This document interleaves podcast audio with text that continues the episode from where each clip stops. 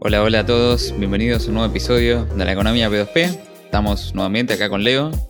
¿Cómo va? ¿Cómo va? ¿Todo bien, Ian? ¿Qué decís? Todo bien, todo bien, todo tranquilo. Hoy tenemos otro tema para la playlist de economía y dinero. En este caso vamos a hablar de una propuesta que se llama Banca Simons. eh, y le vamos a obviamente contrastar, como siempre, con, con Bitcoin Cash. Eh, en esta playlist hay videos como reserva fraccionaria, banca offshore, eh, 100% de encaje y todo este tipo de, temas monetarios, bancarios, todo y cómo es que se contrastan con Bitcoin Cash, o sea, con Bitcoin. Entonces, en este caso, esta es una propuesta que ya tiene sus años, que fue hecha por Henry Simons, que probablemente fue una de las personas que, que inspiró a Milton Friedman. Un poco la idea de, de la banca Simons es solucionar algunos problemas financieros que, tiene el sistema bancario financiero de países. Y en este caso lo que se propone es eh, separar tanto el Banco Central y la banca privada en dos sectores económicos. Para que se entienda, esta es una propuesta que puede aplicar para eh, un país que, que tiene o no Banco Central. ¿sí? O sea, si tenés Banco Central, de todas maneras aplica esto. O sea, y si no lo tenés, bueno, solamente aplicaría para la banca privada. ¿Cuáles serían estas dos actividades? Por un lado tenés lo que se conoce como la emisión de moneda. ¿no? Los bancos cuando vos, eh, cuando vos depositas, esto lo tenemos en un episodio de la reserva fraccionaria, básicamente guardan un porcentaje de este, del dinero que vos depositas que se llama encaje bancario. Ese encaje lo fija el Banco Central. En este caso, una de las soluciones, por ejemplo, que se habla es de simplemente subir este porcentaje al 100%. Entonces, si todos van a buscar su dinero al mismo tiempo, está. En el caso de, de la actualidad es que si vos vas a buscar el dinero, si todos van a buscar el dinero al mismo tiempo, no está, porque ellos hacen reserva fraccionaria. Hay países que inclusive hacen 0% de reserva fraccionaria, por ejemplo, Australia. O sea, no guardan ningún dólar australiano por cada dólar australiano depositado en el banco. Otro Eh, país también bastante grande que hace esto es Estados Unidos, que creo que es Todos los de países. eh, marzo de 2020 tienen un 0% de encaje Sí, como sí. obligatorio. O sea, el banco si quiere Europa puede guardar más. Lo más, pro- lo más probable es que guarde el mínimo siempre. Claro. Entonces, esto es una emisión de dinero, ¿no? Eh, de alguna forma, es como una emisión secundaria de dinero, en la cual eh, vos depositas un dólar y ellos prestan ese dólar. Entonces, vos y otra persona tienen el mismo dólar. Por eso cuando la gente va corriendo, obviamente el dinero no está, porque no lo pueden tener dos personas en simultáneo, o más de dos personas, porque esa persona a su vez lo utiliza también. Ellos lo que hacen es lo prestan, ¿no? Entonces vos depositas un dólar, ellos prestan un dólar, tu dólar, pero al mismo tiempo vos lo seguís teniendo, ¿no? Entonces, esa es como una emisión de dinero. Entonces, lo que se hace acá es, se separa la emisión de moneda de la inversión. Entonces, vos el dinero que te depositan, no lo- como banco no lo puedes invertir, ¿no? Entonces, tendrías bancos, si querés, de depósito y bancos de em, mercado de capitales, o sea, bancos de inversión, ¿no? Básicamente la idea es, si vos querés invertir, vas a un banco de inversión. Si vos querés eh, resguardar tu dinero, vas a un banco de reserva o como se llame. Em, entonces, la diferencia es que el banco de inversión, por ejemplo, eh, hace venta de bonos a largo plazo para financiamiento de inversión a largo plazo. O sea, el foco no es el corto plazo, sino el largo plazo. Eh, en el mercado de capitales siempre es. Esto lo que te soluciona es que no tenés. eh, primero no podés tener corridas, pues es un sistema de corridas. Y por otro lado, no tiene sentido tener eh, prestamista de última instancia, o sea, Banco Central. Porque esa es como la gran excusa de los bancos centrales, ¿no? ¿Qué hacemos si todo, si hay una corrida, ¿no? Bueno, el Banco Central emite y lo Esa es como la gran excusa de por qué hay un banco central por corridas bancarias. Entonces, esto te lo soluciona, pues, un sistema per se anticorridas. Sí, quería comentar dos cosas. Lo primero es que Sí. respecto a lo anterior que vos habías dicho de la banca de inversión y la banca de ahorro, podría ser incluso hasta la misma institución que te ofrece, como tenés hoy, caja de ahorro y caja de, este, de cuenta corriente, en donde vos tenés, Sí. digamos, un dinero disponible o podés elegir también eh, invertirlo. Es decir, necesariamente no es que van a ser instituciones separadas, sino puede ser la misma institución ofreciendo dos servicios diferentes.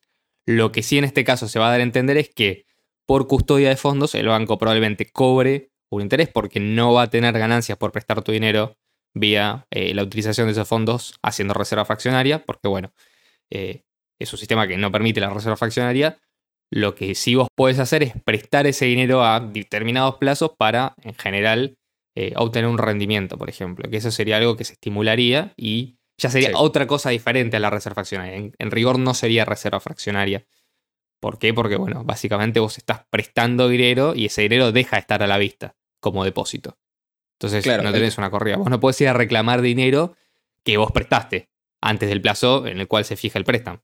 Sí lo, lo podrías hacer después de que termine ese plazo. No es como ahora, en el cual vos tenés dinero a la vista, es decir, dinero en cuenta corriente, que está siendo prestado y del cual la totalidad del banco no dispone eh, esos fondos. Ahora, esto por las dudas, aclaro, no significa que si vos no vas, vas a retirar ahora todos los fondos, el banco no te los puede pagar. Significa que si todos los clientes van a retirar al mismo tiempo, se genera una corrida bancaria. Eh, bueno, el problema si les interesa más, obviamente los invito a que vayan a ver el, episodio de Reserva Fraccionaria. Claro, el, hecho de separarlo en dos es porque son dos negocios distintos. Una cosa es, vos me pagás por guardarte tu dinero, porque no sería gratis, ¿no? Porque tiene un costo para el banco guardar el dinero. Sí. Y por otro lado, la inversión. Entonces, ¿por qué tenés que separarlo en dos negocios y no puede ser una misma institución? Porque, por ejemplo, si el banco de inversión se apalanca, ¿no? Se sobreendeuda y quiebra, no puede tocar los fondos de, la banca de reserva, ¿me entendés? Entonces, por eso tienen que estar separados, para que no pueda tocarlo. o sea, sí, puede ser banco, banco X eh, reserva, banco X inversión, pero legalmente son dos empresas distintas por esta cuestión, ¿no? Claro. Entonces, Porque legalmente tienen que estar separadas. O sea, o separar la tentación, claro. Claro, exactamente. Bueno, está bien. Ahí tenés, tenés otro, eh, otro incentivo. O sea, en rigor sería posible que como que el banco te permita también, eh, digamos, disponer de ciertos fondos. Pasa que, bueno, si vos asumiste una inversión con determinados riesgos, al sumo habrá un seguro de inversión. Eso también se podría plantear, pero eso es, otra discusión. En el cual, en el caso de que la inversión falle o el banco o esa, o esa inversión no dé frutos, eh, se recompense o se remunere una parte, quizás no la totalidad, a las personas que invirtieron. Eh, pero para mí funcionaría más o menos como tenés hoy en día en ciertas aplicaciones de pago que tenés el dinero en cuenta y el dinero que está invertido, por así decirlo. Claro. Eso podría ser, pero sería, sería como dos instituciones distintas que comparten una aplicación, ¿no? Entonces vos te abrís una cuenta y tenés la cuenta de reserva en la cual para que te guarden tu dinero pagas un porcentaje anual, no sé, el 0,1%, el 0,5, el 1, lo que sea, y en el otro eh, invertís pero son dos cuentas totalmente separadas, no es la misma cuenta que hace todo junto. Eh, bueno, esto claramente. También otra cosa que, quería comentar era sobre esto de eh, el Banco Central, que también es algo muy interesante porque eh, lo que hablábamos con Ian antes de, de, arrancar el episodio era que en general se proponía, cuando se empezó a hablar de banca Simons, en un momento, era porque se estaba justamente proponiendo eh, la eliminación del Banco Central. Y uno de los argumentos, como bien señalaste, Ian, era, bueno, ¿qué pasa con el tema de las corridas bancarias? O sea, si, no, si tenemos reserva fraccionaria y no tenemos prestamista de última instancia, ¿qué pasa con el Banco Central? Bueno, la, banca Simons viene como un poco a suplir esta, esta necesidad. Eh, en general, o sea, algo que me explicaba ya, que yo por ahí había asociado mal, justamente porque el debate se daba en un contexto en el cual se proponía la eliminación del Banco Central, era que vos podés tener igualmente Banco Central con Banca Simons. Es decir, acá estarías restringiendo la tarea del Banco Central a eh, otra función menos, que sería básicamente no es prestamiento de última instancia, porque no sería necesario, pero potencialmente podría fijar tasas de interés y también fijar eh, emisión monetaria, es decir, inflación. Entonces, eh, básicamente esto es lo, lo, que se plantea, ¿no? O sea, idealmente, en general, o sea, es como que se, se vuelve más inútil en el sentido de, bueno, si no tenés emisión, eh, si no tenés, perdón, prestamista de última instancia, eh, bueno, podrías entonces usar cualquier moneda. Si puedes usar cualquier moneda, ¿para que vamos a usar una moneda que emite el Banco Central? Y bueno, ya que estamos de paso, saquémosle que puedas fijar tasas de interés, ¿no? Porque dejemos que la tasa sea flotante y que sea la decisión del mercado. Entonces ahí ya pasarías a un sistema en el cual mediante la banca Simons potencialmente podrías, quizás hace mucho tiempo, si alguien tiene ganas de hacer ese cambio, eh, a un sistema de eh, no Banco Central. Pero bueno, no necesariamente esto se plantea como una forma de eliminar el Banco Central, sino que aparece como una opción más, pero no necesariamente elimina el Banco Central. Claro. Hoy en día lo que sucede es que los bancos centrales no es que no es que te fijan la tasa de interés, sino lo que hacen es fijan la tasa de interés de los bonos del Banco Central, ¿no? De los bonos a corto, mediano, largo plazo del Banco Central. Entonces, eso es como que fija la tasa de interés. En este caso, como vos Sí, bueno, pero si todas las empresas, o sea, todas las inversiones de todos los bancos, lo único que invierten es en bonos del gobierno, la tasa de interés general Sí, sí, exacto. va a ser. Pero la, tasa de, de, lo que te pueden cobrar, tengo entendido yo, por ejemplo, en Estados Unidos, no la fija el Banco Central. Lo que sí fijan es los bonos, que todo se alinea de alguna forma. Eh, bueno, el banco, la, banca Simons tiene algunos problemas, o por lo menos hay algunos argumentos para rebatirla, o por lo menos creo que se intenta. Entonces, los principales problemas son, primero, que los agentes económicos, o sea, como vos sacás la reserva fraccionaria, no hay, si querés, em, financiamiento a muy corto plazo. Esto es, por ejemplo, uno de los argumentos que dan los liquidacionistas. Los liquidacionistas, que después, si querés, podemos hablar de esto, dicen que vos cuando depositas en el banco, realmente no estás depositando, estás invirtiendo. O sea, vos no sos un cliente del banco, sos un inversor del banco. Cuando vos depositas tu dinero, ellos lo pueden usar porque vos lo estás invirtiendo, no lo estás resguardando. Em, entonces, la idea es que vos pones. Em, ellos solamente podrían dar financiamiento a muy corto plazo. Es como tener eh, equivalentes de, Es como lo que hace, por ejemplo, USDT USDC, ¿viste? Que dicen que ellos tienen el equivalente al... Tienen, ¿cómo, cómo es que lo ponen? Eh, el equivalente a efectivo. Equivalente a efectivo, sí, una cosa así. En vez de tener el efectivo, tiene un equivalente al efectivo. Dicho sea de paso, USDT arrancó diciendo en la, en la, página, si vos te metías al principio, cuando salió, no me acuerdo en qué año fue, decía, nosotros tenemos por cada USDT un dólar físico guardado en una bóveda en un banco o en una caja en un banco. O sea, era literalmente tenemos un respaldo 100% en efectivo. Entonces, bueno, la promesa fue esa. Después lo fueron cambiando. Y en un momento pusieron algo como cash-like, o sea, parecido al efectivo o similar al efectivo. Sí, un equivalente. O sea, sigue siendo cash porque para ellos es ultra líquido. Entonces, claro, vos tenés un mono a corto plazo que podés liquidar rápidamente, que, está, que está siendo invertido, obviamente, pero en teoría cuando vos necesitas ese dinero lo puedes tomar rápidamente. Bueno, eh, eso es, digamos, el equivalente a un bono a corto plazo, en lo cual estarían invirtiendo, por ejemplo, monedas como USDT. Exactamente. Bueno, preguntémosle a Silicon Valley Bank cómo le fue con esto. no, bueno, sí, ese es.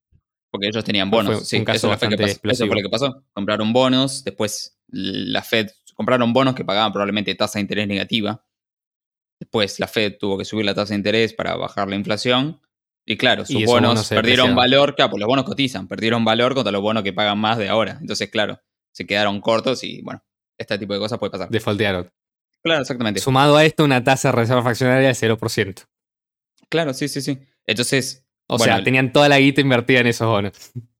Lo que dice esto es que uno de los problemas es que los agentes económicos necesitan algún financiamiento, bono a, corto plazo, eh, y como en general se dan sin respaldo, ¿no? Para que haya más liquidez, eh, van a ir a buscar un sustituto. ¿no? Van a buscar sustitutos de los cortos, de los bonos a corto plazo, sin respaldo. Te lo doy, puede ser. Por otro lado, dice que esto requiere, o sea, esto lo que no permite es que los agentes puedan endeudarse a corto plazo, o sea, limita el financiamiento a corto plazo. Son todos argumentos liquidacionistas. Por otro lado, eh, cuando aplicas esta medida hay un shock, ¿no?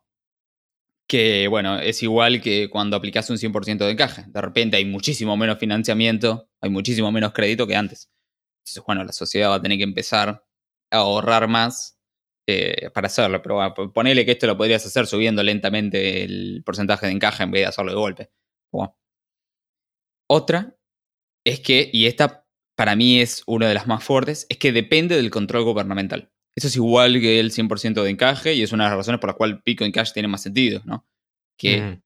Bitcoin Cash es un sistema que por defecto tiene 100% de encaje y sin costo, ¿no? Cosa que, eso es otro de los argumentos, tiene un gran costo guardar todo el dinero, lo mismo que aplica para el 100% de encaje. Pero en el caso de Bitcoin Cash no aplica, porque vos no te cobra la cadena de bloque por guardar tu dinero, simplemente anotás 12 palabras y listo. Entonces, este es un sistema que depende del control gubernamental. O sea, depende de que el del gobierno controle que las instituciones cumplan con esta separación de las áreas, cosa que por Bitcoin Cash no pasa, porque por defecto está separado. Eh, hay gente que es parte, digamos, de, esta corriente de pensamiento. Es una, digamos, esto es una propuesta que la vi mucho de gente que eh, apoya en general la Escuela Austríaca de Economía y favorece entre otras cosas, la eliminación del Banco Central, o por lo menos dentro de lo que es el, el liquidacionismo, una reducción de, las potestades. Una escuela de Chicago, exactamente. O sea, es como que por lo menos apuntan a disminuir el rol del Estado de la economía, que obviamente bienvenido sea. Pero eh, este, es esta cuestión, ¿no? De que efectivamente es una medida que depende del control gubernamental. Hay teóricos de Ancapistán que dice que el mercado va a eliminar a las empresas que hagan reserva fraccionaria, por ejemplo, que no cumplan, cosa que considero que hasta cierto punto es verdadero, pero siempre existe esa posibilidad de que no lo estén haciendo. O sea, siempre la posibilidad de que no lo hagan, este, o sea, con Bitcoin Cash, por contraposición, no tenés ni siquiera la posibilidad de hacerlo. Es decir, estás eliminando de raíz la posibilidad de hacer reserva fraccionaria. ¿Por qué? Porque básicamente no tenés manera de hacer reserva fraccionaria. Y lo que estamos viendo es que justamente en un mercado más, entre comillas, desregulado, donde las empresas pueden aparecer y desaparecer espontáneamente, como es por ejemplo el mercado de los exchanges, que igualmente está hoy en día fuertemente atado a ciertos sectores de, las finanzas, de las finanzas tradicionales o de las finanzas centralizadas, lo que vemos es que entre ellos se compiten haciendo reserva, reserva o sea, los exchanges no tienen reservas de todos los fondos, porque les es conveniente y porque cuando una persona lo hace, perdón, cuando una eh, entidad lo hace, cuando un exchange lo hace, automáticamente lo tiene que hacer el resto para mantenerse competitivos. Es decir, vos como exchange, por más honesto que seas al principio, eh, no podés competir contra alguien que te ofrece tasas mejores, por ejemplo, en el mercado, porque están haciendo reserva fraccionaria. Y no son transparentes al respecto. O sea, ¿quién va a ir a revisar viste, las reservas de un exchange que está operando desde China para ver si realmente tiene los fondos? Además, ni siquiera es que es una bóveda que, bueno, te, abre una puerta, te muestro los lingotes de oro. No, esto es literalmente la cadena de bloques. O sea, estamos hablando de otro tipo de activos inclusive. Con lo cual el control se vuelve mucho más difícil. Por defecto. Eh. Exacto. Y no hay prestamista de última instancia. No, y de hecho no puede haberlo, porque, o sea, no puedes pedirle, por ejemplo, a la cadena de Bitcoin Cash que emita para financiar el déficit de Binance. Mandarle mensaje al CEO para que emita. Entonces, por esto es que con Banca Simons eh, en Ancapia, igual tenés un Estado, o por lo menos una entidad que regula esos bancos, de alguna manera. Sí, es, eh, cierto que, es cierto que en el mercado, bueno, la verdad es que no lo sabemos, no sabemos cómo, cómo sería la banca en un sistema. Podemos aproximarnos con la banca libre y todo esto, pero no sabemos literalmente cómo sería. Probablemente vos elijas las condiciones ¿no? a las cuales, si vos querés, o sea, si vos querés 100% de encaje, vas a tener que pagar. Si querés que sean liquidacionistas, bueno, probablemente tengas variedad, pero sin un prestavista en última instancia. Entonces, uno de los argumentos para mí más fuertes es que depende del control gubernamental, ¿no? Este es el sistema Banca Simons en un paradigma en el que hay Estado, digamos. Eh, por, otro, por otro lado, un argumento que hay, porque esta propuesta suele estar enlazada con la propuesta de dolarización, ¿no? De libre competencia de monedas que hay en Argentina, que por cierto no, no es hacia donde parece que se están caminando, o sea, pareciera que esto no es lo que se va a aplicar, sino que se va a aplicar es una especie de sistema de banca libre. Eh, pero lo que sucede es que la, verdad es que en la práctica los países dolarizados, por ejemplo, Panamá nunca tuvo una crisis financiera. Nunca. Ni nunca tuvo una corrida bancaria. No significa que no pueda haber. No, sí, puede haber. Pero nunca tuvo. O sea, y nunca tuvo moneda y siempre usó la moneda del momento, o sea, el dólar. Pero nunca tuvo una crisis financiera, nunca tuvo una corrida bancaria. Lo mismo Ecuador, desde que está dolarizado, nunca tuvo una corrida bancaria. Lo mismo El Salvador, nunca tuvo. Bueno, es un argumento empírico, si querés. No quita que pueda ser posible, ¿no? Pero si el gobierno dice vamos a confiscar, uno pasa una ley de confiscar los fondos de todos los ciudadanos y van a salir todos corriendo. ¿No pasó? ¿Podría pasar? Sí. Por otro lado, el último argumento es que es difícil de implementar, sí, requiere mucha modificación del sistema bancario actual. No es, como simplemente subir la tasa de interés del encaje, la tasa de interés, el, el porcentaje de encaje bancario, requiere muchas más eh, modificaciones al sistema financiero, porque hay que separar y todo este tipo de cosas, y tarda tiempo. ¿Es cierto? Pero bueno, eso no significa que si, por ejemplo, abolir la esclavitud tarda tiempo y es difícil de implementar, eso no significa que no hay que hacerlo, ¿no? Eh, o sea, no me parece como el argumento más, más fuerte. A mí entender el argumento más fuerte es que depende del control gubernamental. Ese sería como, ¿no? Seguís dependiendo. O sea, este sería el argumento de COD. No, no la dificultad. Bueno, yo por ejemplo, eh, eh, en su momento vos me habías siempre comento este libro, este libro de Jesús Huerta de Soto. Ya sé, dinero, eh, crédito bancario, ciclos económicos. El libro explica un plan, esto es para pasar a, digamos, para volver al patrón oro, por así decirlo. Pero tiene una parte, una primera parte que es interesante, que es, por ejemplo, el Banco Central emite, o sea, arranca desde el punto de vista del sistema de reserva fraccionaria, ¿no? Claro. Dice, el Banco Central emite para cubrir todos los depósitos a la vista. Sí. Pero este es como si no entra salvara a todos los, blancos, todos los bancos al mismo tiempo. O sea, emite Exactamente, o sea, sería una emisión sin inflación, porque ese dinero en definitiva ya está emitido. Ya está emitido, sí, sí, sí, total. lo emite el banco al, al generar préstamo, porque esto también incrementa, digamos, las expectativas y hace creer a la sociedad que hay más ahorro del que realmente hay. O sea, es uno de los efectos distorsivos del Banco Central. Vos podrías, para pasar un sistema de banca Simons, hacer esa primera parte, en el cual tenés todos los depósitos con 100% de encaje y a partir de ahí pasar a un sistema en el cual, bueno, el que quiere invertirse a una banca de inversión, el que quiere resguardar los fondos, paga una tasa anual la, y la diferencia, fondos. La diferencia ya estamos pensando en cómo se podría hacer y esto, digamos, no te digo que es de un día para el otro, pero es una decisión que podría tomarse sin demasiadas complicaciones o no debería haber demasiadas complicaciones. Sí, la diferencia me parece que es que en la propuesta de, de de Soto, si se emite para cubrir el, dinero del encaje, ¿no? O sea, si vos tenés 100 dólares depositados y prestaron 99, se emite 99 para finalizar eso y mantener el 100% de encaje de ahí en adelante, o sea, no podrían tocar tus fondos nuevamente, empezarías a pagar porque te reparten tus fondos. Y todo el dinero, todo el crédito ya emitido con la reserva fraccionaria, en la propuesta de Huerta de Soto se estatiza y se vende al mercado. O sea, ese como es dinero que fue emitido sin respaldo, digamos que vuelve para el Banco Central y el Banco Central lo vende y esa guita, que es un montón de dinero, se utilizaría, por ejemplo, para pagar la transición a un sistema privado de pensiones. Sí, no, eh, quise explicar todo el, desarrollo, pero bueno, es básicamente es un poco la propuesta. de la propuesta de Huerta de Soto, que es como. Es una propuesta interesante, podrías hacer muchas cosas con ese dinero. O pagar deuda, por ejemplo. Probablemente pagarías toda la deuda de muchos países con haciendo esto. Por otro lado, la propuesta del Banca Simons. Y creo que cuando vos me lo habías comentado en su momento, me, habías dicho que con eso pagabas no sé cuántas veces la deuda de. Sí, no, no, es un número enorme. Igual creo que lo más, lo más honesto sería, desde mi opinión, eh, usarlo para pagar la estafa de las pensiones de reparto. Sí, sí. Y después, bueno, la deuda se verá, pero de última, o sea, salvás a esa gente que tiene que pasar el sistema de. con eso acelerás una transición a un sistema privado, 100% de capitalización.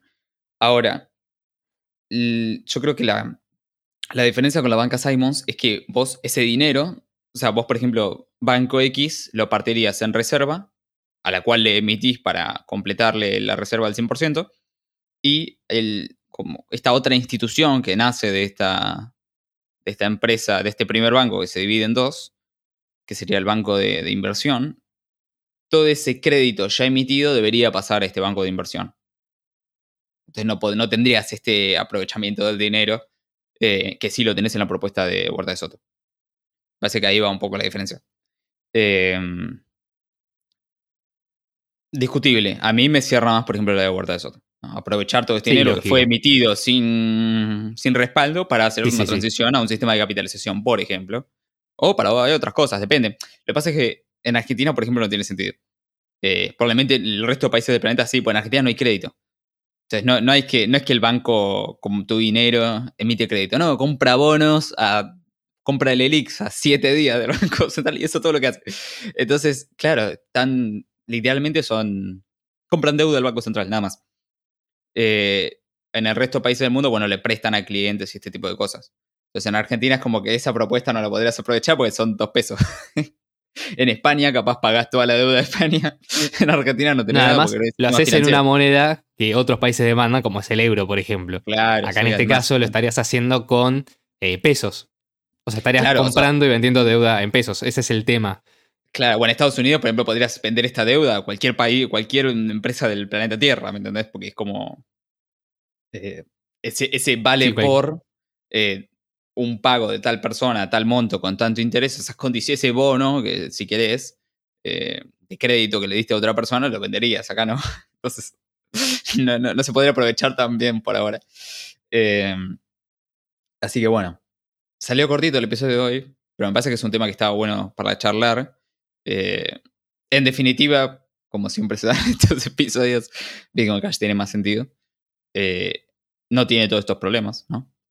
Eh, el hecho de, de no tener que necesitar control gubernamental por defecto es una, una gran ventaja. No tener el costo, que esas, esas son las dos condiciones o los dos argumentos más fuertes que tienen contra esto y el 100% de caje, ¿no? Por un lado necesitas el Sí, control gubernamental. En un paradigma estatal necesitas el control gubernamental. En el caso de Bitcoin Cash no, porque por defecto no hay. Y lo mismo, hay costos para almacenar el dinero. En Bitcoin Cash no lo hay. Entonces son como los dos argumentos Totalmente. principales que han rebatido con Bitcoin Cash. No, y otro, y otro argumento que es eh, al que siempre volvemos, que es Sí. esto lo puedes empezar a experimentar desde el día cero usando Bitcoin Cash. Sí, sí. Es decir, ¿querés banca Simons? Bueno, prende una vela y un saumerio y ponete a rezar al Estado para que le implemente.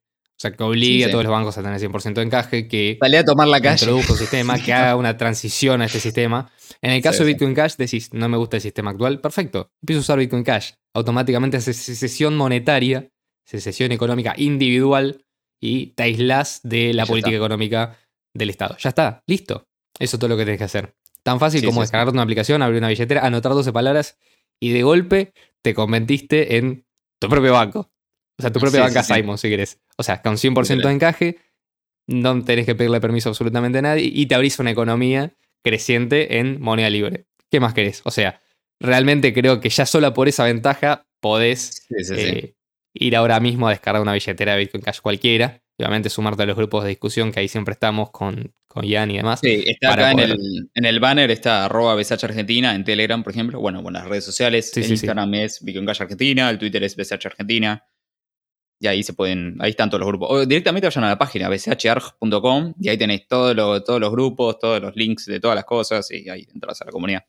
Entonces, Eh, ¿qué mejor que hacer secesión monetaria usando una moneda que no es controlada por ningún banco central y que automáticamente tenés 100% sí, de sí, sí. eh, encaje garantizado por protocolos? Es una locura. Eh, Y tenés está muy buena la libertad y la responsabilidad total por defecto. Es totalmente. increíble. Sí, sí. O sea, es algo que vos le quieras delegar la custodia a un tercero, eso va a ser siempre tuyo. Sí, sí, exactamente.